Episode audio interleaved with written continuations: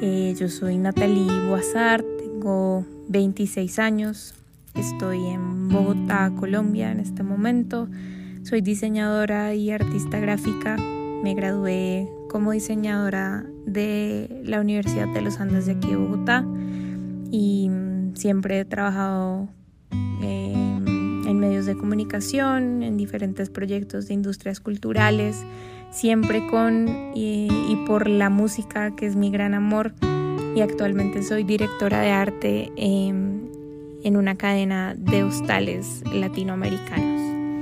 Entonces aquí va mi historia, mi texto, que cuenta cómo la moda y más específicamente el acto de adornarme me ha atravesado la vida y también me ha ayudado a darle sentido. Aquí va. Cuando estaba chiquita, al principio de mes mi mamá me daba un fajito de billetes de mil pesos agarrados con una tira de papel amarillo para comprar onces en el colegio. Antes que comer dulces y arepas, yo prefería ahorrar toda la semana para irme, cada viernes, a la miscelánea del barrio en el que vivía en Cajicá y gastar con toda la alegría del mundo los cinco billetes de mil.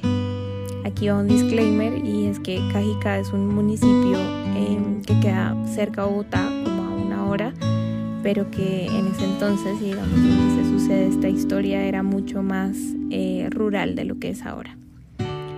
No creo que mis amigas de ese entonces, todas viviendo en Bogotá, hubieran podido entender la fantasía que para mí significaba poder atravesar potreros con vacas para llegar a vitrinas llenas de anillos, cadenas, pulseras y relojes de oro golfi, de lata, de chaquiras y en épocas mucho menos afortunadas de semillas de tagua y plumas que pendían de atrapasueños pequeñísimos que añoraban aferrarse a alguna oreja.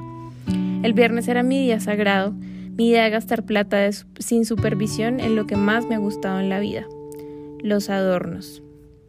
En el colegio no me era permitido llevar aretes largos y en realidad nada llamativo, nada que pudiera diferenciarlo a uno mucho del resto de los estudiantes. Entonces compraba para acumular en mis cajones, para llevar en la maleta y cambiarme los aretes en el bus de regreso a casa, aunque nadie me viera. Y es que nadie me podía ver, pero yo me sentía fabulosa. Desde esa época dotó las joyas de un poder protector y abrazador. Las piezas que compré en ese lapso de tiempo, que pudo haber sido uno o cuatro años, se fueron refundiendo y hoy no tengo ni una sola, excepto el anillo que me tragué por accidente alguna vez y que sospecho que aún vive contento entre mis tripas, que es al final el lugar donde se guardan y encuentran eco casi todas mis emociones. Esa práctica en mi infancia fue el inicio, la entrada a este mundo que significa tener los mismos anillos, los mismos aretes y los mismos collares en un cuenco de cerámica en la mesa de noche para repetir sagradamente la acción de adornar el cuerpo, como si para afrontar la cotidianidad necesitara una armadura. La necesita. Ser hija única en una familia sin tradiciones ni rituales me ha hecho extrañar lo que no conozco, la historia, los recuerdos, la identidad así como un acto de bondad conmigo misma y a través de las joyas que uso a diario, adelanto esfuerzos por escribir mi propia historia. Me adorno para protegerme del olvido. Me adorno también para sentir que estoy en casa donde quiera que esté.